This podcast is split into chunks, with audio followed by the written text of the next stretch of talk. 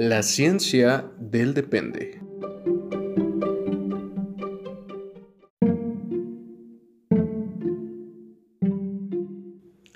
Las opiniones aquí expresadas son entera responsabilidad de quien las emite y no representan el pensamiento institucional de las organizaciones en las que colaboran nuestros conductores.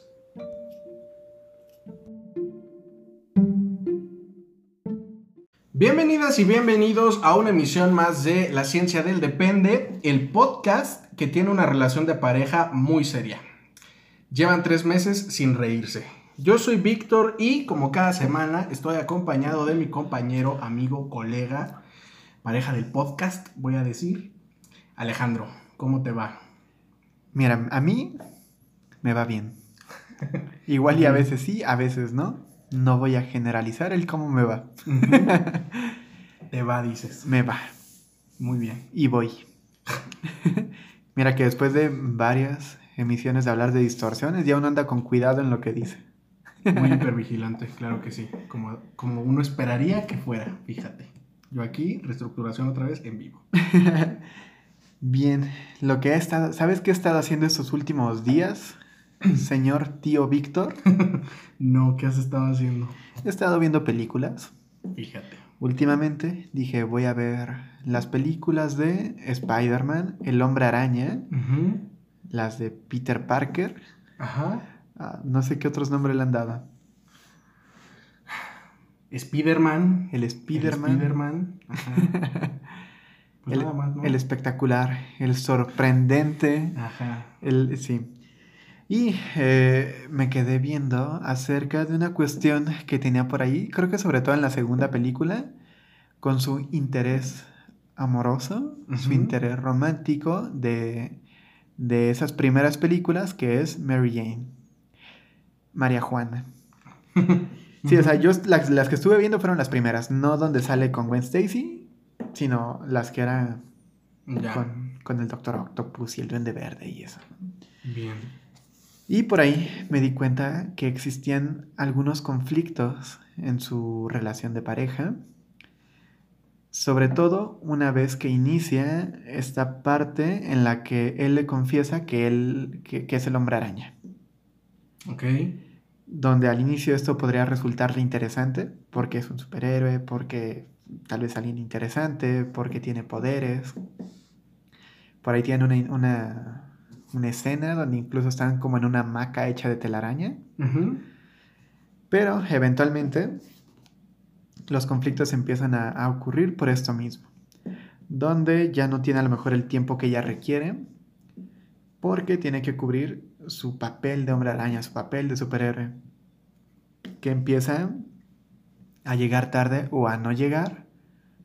Que si a, a las obras de teatro que ella tenía porque, ella tenía, porque él tenía que ir a salvar gente. y entonces por ahí empiezan a tener conflictos entre esto que originalmente le parecía interesante, como lo que es salir con un superhéroe, y después conflictos por, por eso mismo, de que por ser un superhéroe no puede atender las necesidades afectivas, voy a decir, que, que, ella le demandaba. Ok. ¿Tú qué opinas de estas películas? tío Víctor. Yo aquí estoy viendo que tú abriste tu ojo clínico para estas películas.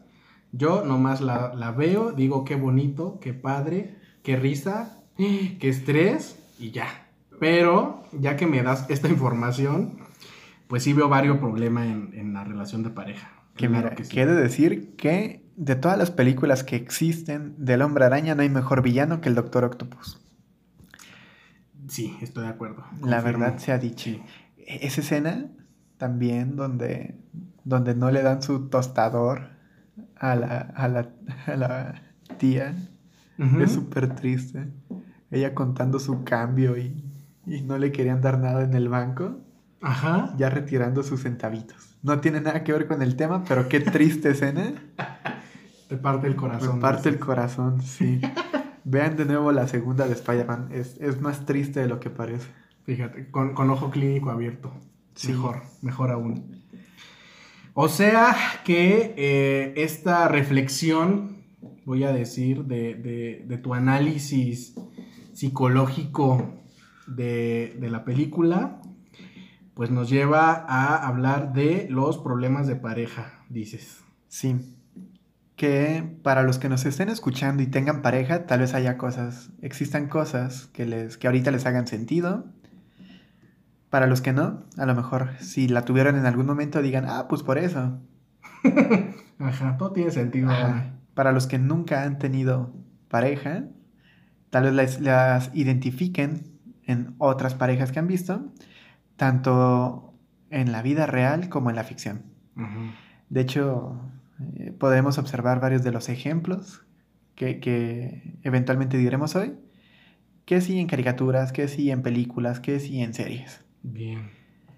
Entonces, ¿con cuál te gustaría que empezáramos? Bueno, más bien no sé si quieras hacer otro tipo de introducción al tema, de qué vamos Mm. a hablar hoy.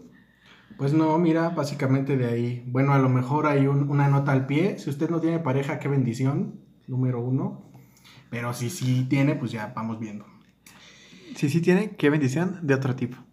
Ah, sí, no la bendición que, que te cuesta dinero. No, esa bendición no. Qué, qué alegría que usted no tenga pareja. O sea, si usted sufre por ello, vemos, vamos viendo. Pero vamos a hablar básicamente de eh, por qué las parejas tienen problemas de pareja, dices tú.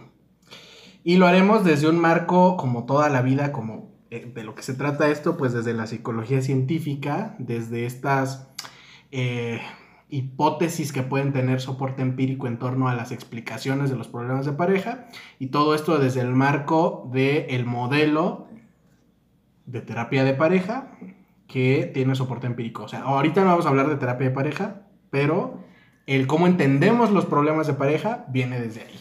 Eventualmente lo haremos. Sí, vamos a hablar de la terapia de pareja en su momento. Que antes de, de meternos de lleno con el tema, me gustaría hacer la aclaración de que no existe un ideal de pareja, no existe una forma perfecta de tener una pareja, de que cada pareja es diferente y, y que eventualmente todas tienen algún tipo de conflicto.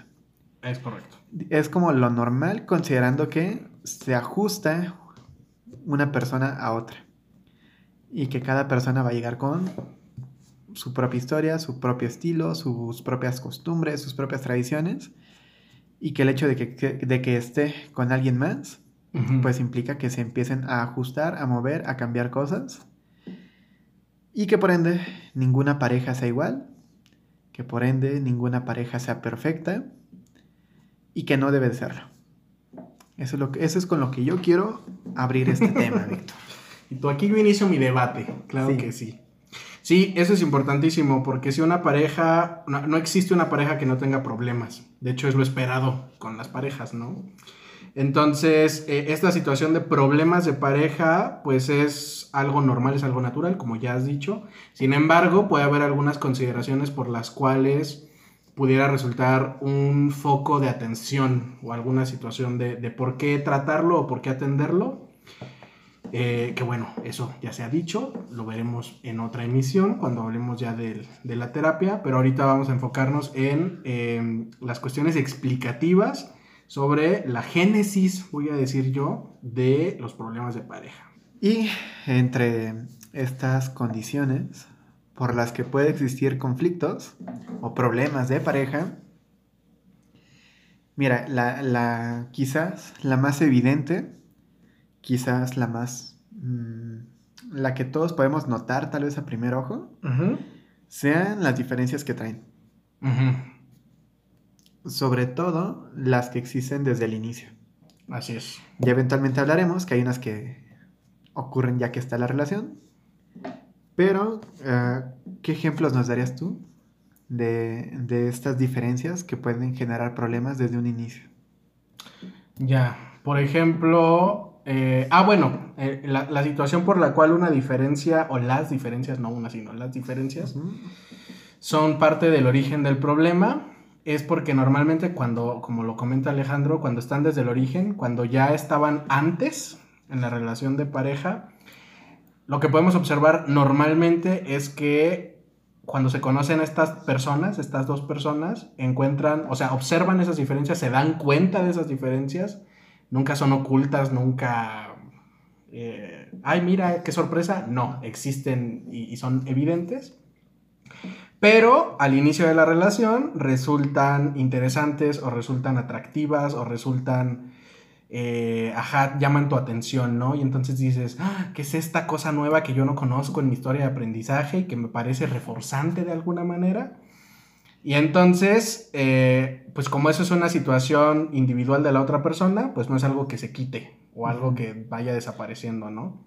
Por ejemplo, personas, eh, no sé, vamos a pensar en mi historia de aprendizaje, en donde a lo mejor yo puedo resultar muy planificador, muy estructurado, muy metódico, muy previsor, quiero decir. Y que para el otro sea como de, wow, qué organizado es este. Ajá, y eh, pensando que en, que en la historia de aprendizaje de la otra persona es como más desorganización, más de voy a fluir con el universo y a ver qué pasa y pues lo que se tenga que hacer improvisamos. Y entonces, a lo mejor para esta otra persona, esas características mías resultan como interesantes, ¿no? Porque no están en su contexto a lo mejor, o en su historia de aprendizaje, o en sus relaciones. Y para mí, probablemente esa, esa diferencia que encontramos también me parece atractiva o me parece interesante, ¿no? Digo, "Ah, esto es un alma libre que anda por ahí viendo qué pasa, claro que sí, llama mi atención. Y entonces al inicio de la relación, esto que coloquialmente podríamos entender como que los polos opuestos se atraen, dicen por ahí, dice mi, dice mi tía, pues sí puede llegar a ocurrir de esa manera si queremos operativizar esa frase, es esto, las, las diferencias en las historias de aprendizaje. Y eventualmente si esta persona y yo decidimos concretar una relación, empezar una relación, pues al inicio esto va a seguir ocurriendo, ¿no? Sin embargo, conforme pasa el tiempo eh, y la relación se va desgastando, porque, spoiler, las relaciones se van desgastando, porque pues así son todas las relaciones, va a llegar un momento en el que esas diferencias que antes eran atractivas, ahora resulten un problema.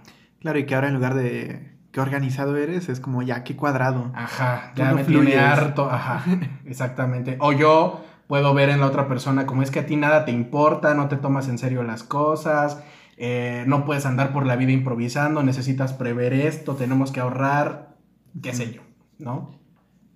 Y el problema está en que pues cada quien asume que su perspectiva de la vida y o de cierto tema, cierta situación, pues es la correcta, ¿no? Y que el otro tal vez debería cambiar o debería ajustarse a esto que yo creo que es lo correcto. Que miren, debería. Fíjate, ahí sí, en la distorsión voy a decir de la pareja, súper sí.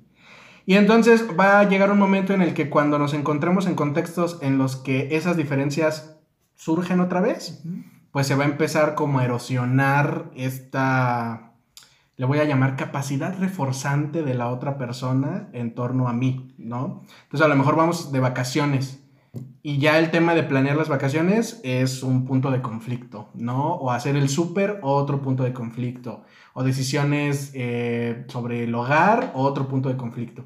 Pero que todas responden a esa diferencia que conforme se va eh, volviendo problemática puede llegar a ser incompatible. Puede pasar de ser una simple diferencia a una incompatibilidad de la pareja. Claro. ¿Y cómo sería entonces cuando ocurren después? Cuando esas diferencias aparecen después. Ya aparecen después. Ajá, ese es como un punto importante. No hay diferencias que ya están ahí desde el inicio y se van desgastando. Sí, que se entienden por el desgaste. Es correcto. Y hay otras que se adquieren conforme avanza la pareja o conforme va evolucionando.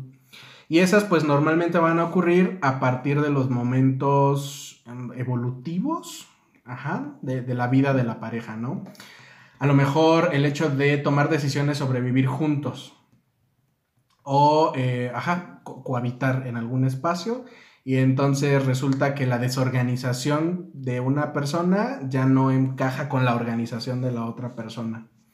Que eso nunca lo vi yo en, Sí, porque, esta otra persona. porque a lo mejor el contexto no les permitía que se viera eso. Ajá, a lo mejor yo, eh, no sé, nos veíamos en su casa o nos veíamos en mi casa o lo que sea, pero como no vivíamos a lo mejor solos o sí o una serie de variables, no es algo que yo viera como algo específico, pues, así de que, ay, resulta que esta persona, este, deja la toalla ahí. Claro, y que Ya. esto se va a observar más en, entre más intimidad existe. Es correcto. Entonces eso es más que si hábitos al dormir, con los de higiene personal, que si el comer. Cuestiones del manejo de dinero, cómo gastas, cómo ahorras. Mm. Ajá, cosas que pues no se ven al inicio, pues, sino que conforme, ajá, como dices, va creciendo la intimidad o la cercanía, de repente dices, ay, ¿de dónde salió esto? ¿Qué está pasando? Que de alguna manera es un poquito trampa porque ya estaban en la persona, pero no en la relación, ¿no? Entonces podemos decir que se adquieren en la relación, pero pues ya estaban también en, en los hábitos o en la estructura de la persona. Claro. Y algo más que puede generar conflictos, pues tiene que ver con las vulnerabilidades individuales, que ya hablamos que tienen que ver mucho con la historia de aprendizaje de cada persona. Es correcto. Todas estas historias de vida o todas estas biografías que a veces interactúan con estas diferencias o que interactúan con ciertos contextos pueden favorecer o facilitar eh, la aparición de conflictos, ¿no? Por ejemplo, a lo mejor yo tengo una historia de... Uy, bueno, vamos a pensar, ¿no? sí, porque aquí yo voy a confundir roles, ¿cómo crees? Que a lo mejor yo estoy saliendo con una chica y ya tenemos una relación y, y demás, vivimos juntos. Y entonces a lo mejor asumimos desde el inicio de la relación y cuando comenzamos a cohabitar roles muy particulares en cuanto al hogar. Y entonces a lo mejor ella es la que se encarga de la limpieza, es la que se encarga de que si lavar los trastes, la ropa, barrer, trapear, todo lo que es como esta cuestión... Dices tú los roles tradicionales de género. Ajá. Y yo, este hombre opresor, machista, criado en una- un contexto de este tipo, en este escenario hipotético. Hipotético. Sí, no crean que es así. Sí, no. O sea, mira, en deconstrucción estamos, claro que sí. Y entonces yo no eh, hago lo que me podría tocar en, en cuanto a la parte de la limpieza y estas cosas, ¿no? Y entonces a lo mejor a ella le molesta mucho eso. Y le molesta más allá de que le toque hacerlo sola o que, o que yo me esté deslindando de una responsabilidad. Porque a lo mejor ella lo presenta con discursos como, pues es que yo no soy tu chacha, yo no soy tu sirvienta, yo no me casé para esto, eh, tú ya tienes una mamá, etcétera. Discursos como muy comunes, voy a decir, en los problemas de pareja que llegan a consulta. Y cuando exploramos como, pues, ¿qué onda con la historia de aprendizaje? A lo mejor yo, siendo este hombre, pues eh, estuve acostumbrado a que mi mamá hacía todo, o que, o que la mujer de la casa hacía esto, ¿no? Que es una cuestión muy, mi México otra vez.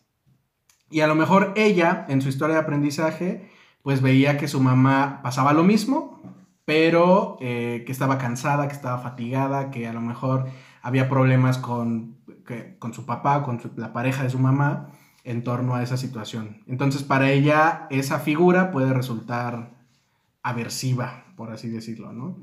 Y entonces eh, genera un problema o genera un conflicto en la pareja porque por esta vulnerabilidad individual, dada su historia de aprendizaje, y porque interactúa con mi historia de aprendizaje, ¿no? Que al final de cuentas no es como tal una diferencia, que si nos ponemos muy técnicos tal vez sí, pero tiene que ver con aspectos pues eh, propios de la persona. A veces psicológicos, como este caso, a veces orgánicos, a veces biológicos, dependerá. Claro. Que mira, según yo, esta queda un poquito más clara, ¿no? Sí. Es decir, cada persona llega con una serie de historias, con una historia, con... eh, como, mira, es que el, mi- el mismo nombre es muy claro. Llega con su historia de aprendizaje que no es idéntica a la de su pareja, Ni a la de nadie. ni a la de nadie. Y, y el hecho de que interactúen dos historias de aprendizaje, todos estos elementos en los que no coinciden, pues van a ser un generador de conflicto. Es correcto. Y esto puede ir desde cosas, bueno, tú, ahorita lo lle- tú ahorita lo llevaste hasta los roles de género, que creo que es tal vez algo que, que aparezca mucho, las diferencias entre las costumbres, entre las tradiciones, eh, también hay cosas a lo mejor más del día a día, como pueden ser el tipo de humor, Sí. en el Sí. cual a lo mejor en mi historia de aprendizaje un humor muy ácido o muy negro ah, no esté mal visto. Pero a lo mejor si, voy a decir, si, si mi pareja tuviera ma- una historia de aprendizaje mucho más conservador, mucho más tradicional, a lo mejor esto le podría resultar altamente aversivo y esto fuera un generador de conflicto. Exactamente. Y que al final puede ser como de, bueno, a lo mejor yo bueno, una persona que, que, que, asume esto dice, bueno, en privado está bien, pero no digas esto cuando estamos con mis papás o no digas esto en reuniones con mis amigos. O, o sea, puede haber como un conflicto por estas historias y vulnerabilidades. O inclusive también puede resultar muy común como en las cuestiones de desconfianza y celos, cuando no hay antecedentes, por ejemplo, de infidelidad o cuestiones de este tipo como esta situación de por qué me molesta que mi pareja vea a otras personas, ¿no? Como que se les quede viendo o no sé. Y a lo mejor en esta exploración del por qué puedo identificar que tiene que ver con mi historia de aprendizaje. Mi historia de aprendizaje familiar, mi historia de aprendizaje con otras relaciones previas, etc.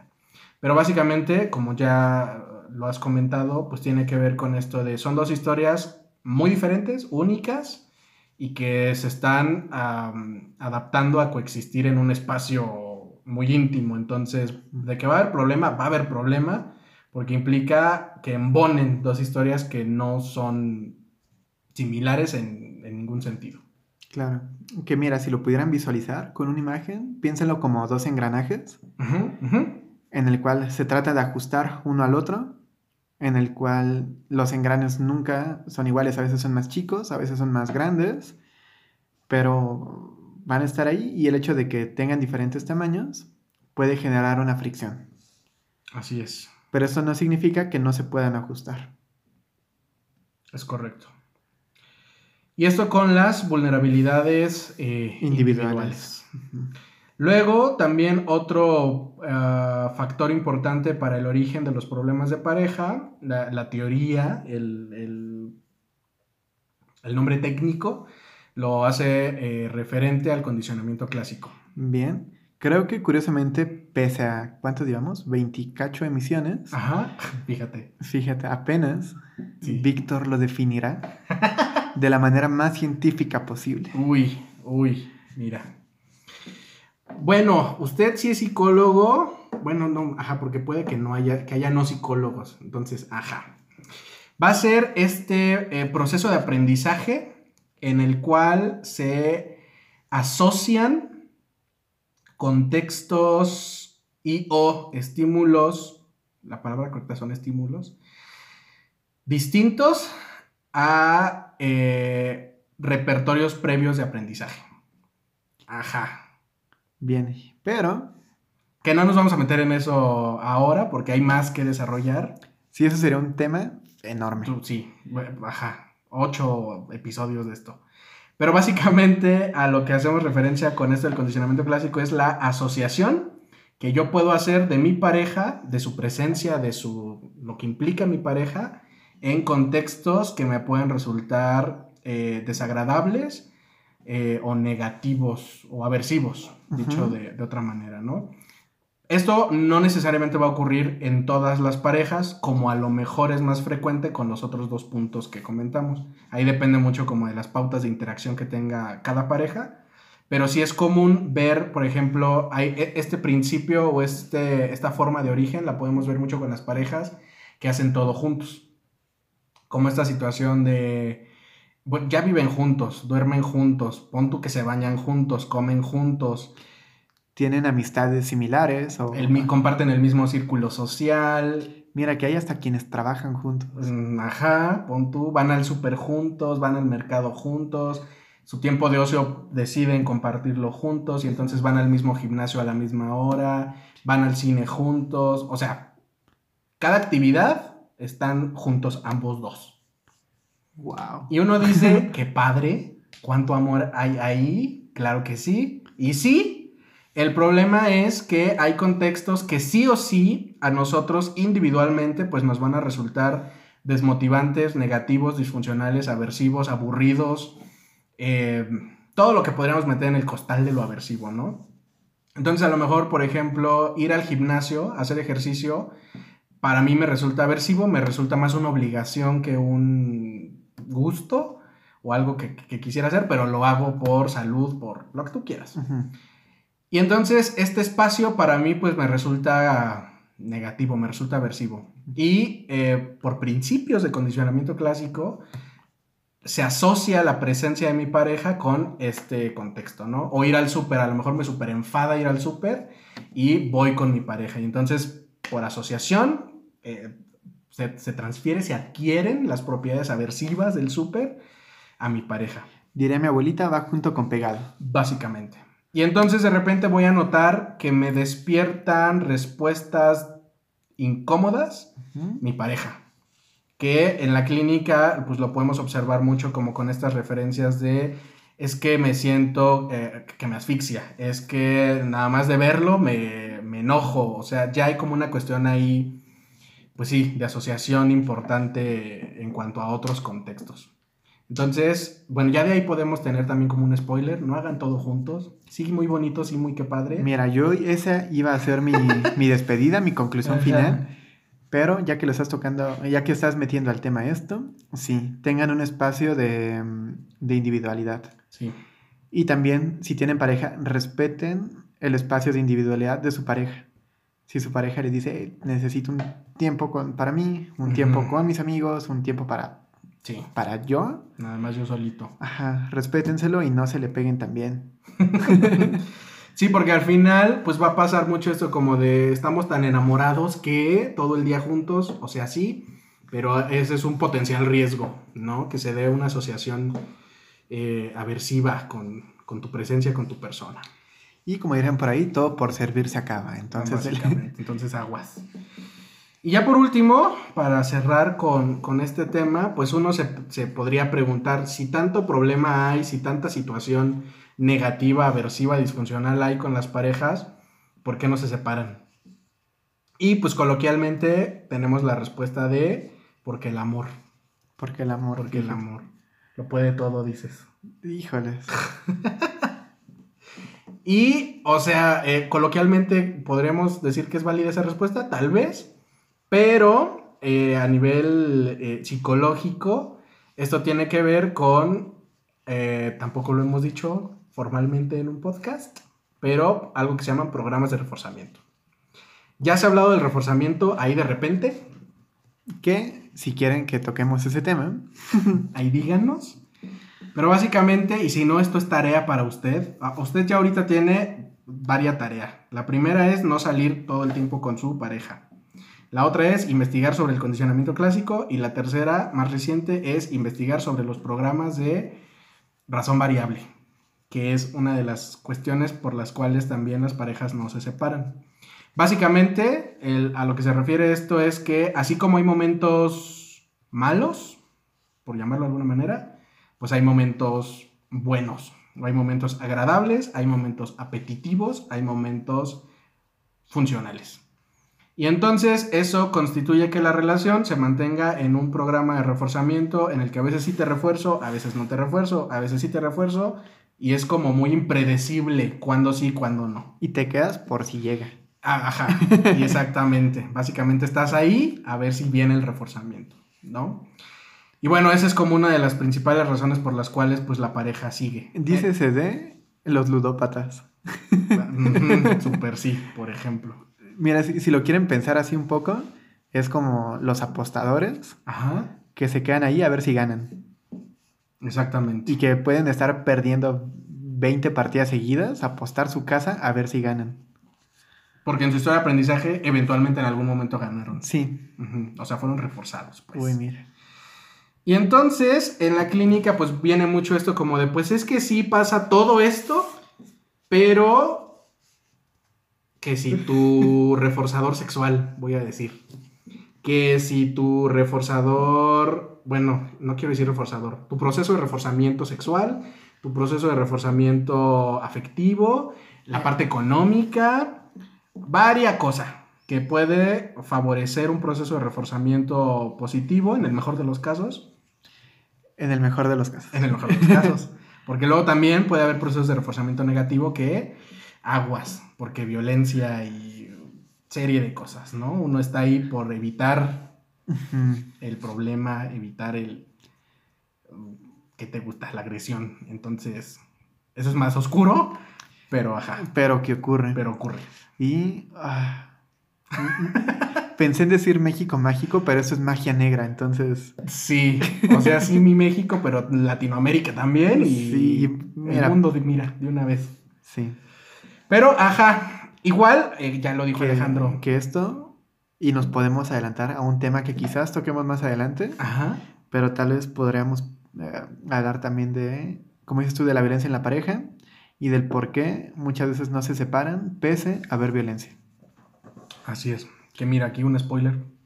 Ya lo vimos. Ya lo vimos, eh, sí, qué, qué oscuro se tomó esto. De repente. De repente así fue como de... Pero sí, Uno jijiji, jajaja, el reforzamiento sexual. Ándale, violencia, ¿cómo no? violencia. Pero bueno, eh, eso es como una cuestión muy introductoria, voy a decir, en torno a los problemas de pareja, sobre estos tres, cuatro puntos que podríamos observar en cuanto a la explicación del- de, cómo, cómo se dan los, los problemas de pareja. Ya más adelante, en las emisiones posteriores, pues hablaremos un poquito de la terapia de pareja como tal Algunos conceptos de ahí, de la misma. y el proceso de intervención, sus generalidades. Sí, Usted no va a hacer terapia de pareja después de escuchar esto, ¿cómo se atreve? No. sí, porque además, bueno, spoiler, para cualquier, em, para cualquier forma de terapia se necesita un entrenamiento. Sí, ya se les ha dicho, se les ha comentado. Que esto es informativo y no formativo. Sí, cálmense. Pero eh, esa es la intención, ¿no? Tener como ese primer panorama sobre los problemas de pareja. También aprovechando que para cuando salga esto, el jueves pasado, el domingo pasado, fue 14 de febrero, dices tú. Y sí, y mira, para, para ese momento ya todos ustedes recibieron su reforzamiento, Ajá. ya lo reforzaron, refuerte. Fíjate, sí, sí. Y ahí, otra vez, programa de razón variable. Se les está diciendo, se les está avisando. Ustedes son esta rata apalancando por comida. Todos somos. En el mejor de los En el mejor de los casos. Todos somos, ajá. Fíjate. Hashtag todos somos ratas. Así vayan a hacer un trending topic en, en Twitter. Pero bueno, entonces, con esto eh, damos por terminado este tema, voy a decir. Sí, que quede cortito, pero. Ajá, porque más Pero adelante lo. Ajá. Las siguientes emisiones lo podremos abordar de- con esto que ya dijimos. Sí, ya con lujo de detalles sobre el modelo de terapia de pareja. Bien, ¿qué concluirías tú, señor tío Víctor? Ay, pues mira, número uno, esto es una recomendación completamente personal, fundamentada en nada. ¿Es mejor no tener pareja? No. La ciencia dice que no, la ciencia dice que sí es mejor tener pareja, pero Tu experiencia. tu- mi historia de aprendizaje dice no lo haga compa. Pero sí hágalo compa teniendo en cuenta todas las variables. Básicamente la idea es, ah, estos problemas de pareja es el costo de tener una pareja. Entonces, si uno está dispuesto a pagar ese costo, pues adelante. Mira, yo qué te puedo decir, yo tengo una relación de hace años, Así es. pero en efecto, tener una pareja no es... eh, ti- tiene su chiste, pues. No son enchiladas. sí, no sí, y, y requiere también trabajar en la relación. Y en uno mismo. Y en uno mismo, Sí. exactamente. Entonces, eh, como les dije al inicio, tener una pareja no, no es perfecto, no hay, una, no hay algo ideal. Tener conflictos es lo más normal del mundo. Y si consideras todo eso y es gratificante para ti, puedes tener una pareja. Pues sí. Si no, cuidado porque Sí, Dicen eh, los, los millennials, relación tóxica y cuidado. y cuidado. Pero sí, digo, yo les puedo decir que tener una pareja está bien y como dices tú, siempre y cuando tengas todas estas, estas variables en cuenta y estés dispuesto a también a trabajar en ti y en tu pareja. Es correcto. Y si sí, qué chido, qué bonito, qué bello. Sí, porque se les está diciendo, hay mucho beneficio de tener una relación de pareja sana, adecuada, funcional. Entonces, si eso es importante, si eso es valioso en sus historias de vida, pues sí. Y como les dije, en el, en el de Navidad me parece, o en el Año Nuevo, mi pareja es bien reforzante para mí. Y fíjate, sí. ah, sí. no, fue en el autocuidado, mira. Sí. ¿Qué, qué más? auto- Mira, sí es autocuidado cuando es reforzante. Si no, Aguas. si no, aguas, es todo lo que... estrés dices. Ajá. Saludos a mi pareja, por cierto. Oli, saludos. Oli. Y eh, bueno, eso es todo por esta emisión. Súper rapidísimo. Usted ya sabe. Usted ya sabe las redes. Usted nos está escuchando, entonces ya sabe también en dónde escucharnos. Pero como un amigable recordatorio. Nos puede escuchar en Spotify, YouTube, Anchor, Google Podcast. Ah, ¿Cuál era la otra? Siempre se me olvida la... Overcast. Overcast. Ajá. Mira, ¿quién? Ya hay que quitarla. No, porque si hay gente ahí en Bueno, Overcast. sí. Saludos a los de Overcast. Váyanse a Spotify, no sean así. y en nuestras redes sociales. Nos puede encontrar como La Ciencia del Depende en Facebook, en Instagram y al correo de la ciencia del depende arroba gmail.com. Y también en el Centro Integral de Servicios Psicológicos, CEINSER Morelia, en Facebook como comunidad CEINSER y en eh, Instagram y Twitter como CEINSER Morelia. En, en nuestra ciudad, en nuestro estado, me voy a atrever a decir, somos la única institución que cuenta con la atención de terapia de pareja con un modelo que tiene soporte empírico. Eso es una ventaja muy importante porque usted, si usted, está aquí, usted ya lo sabe, no todas las terapias de pareja van a funcionar, no todos los modelos funcionan, entonces siempre basado en evidencia. Mira, y algunos son hasta perjudiciales. Uy, Muchos. uy, ya basta porque no voy a parar de hablar. Pero sí, cierto. Si tu, si tu terapeuta de pareja te pone a constelar, huye. Huye, por favor. Guarda sus muñequitos, guarda sus títeres. Fíjate. Pero, ajá, entonces si usted tiene problemas de pareja y, decide con su pareja comenzar un tratamiento, lo puede hacer con nosotros, con toda la confianza del mundo. Por ahora presencial, esta es una situación ahí particular, pero bueno, ahí vamos viendo. Y bueno, esto fue todo por esta emisión. Esto es, fue La Ciencia del Depende, el podcast que tiene una relación de pareja muy seria. Llevan tres meses sin reírse. Ya no, porque fue una terapia, dices. Jeje. Ahí está la risa. Bye. Bye.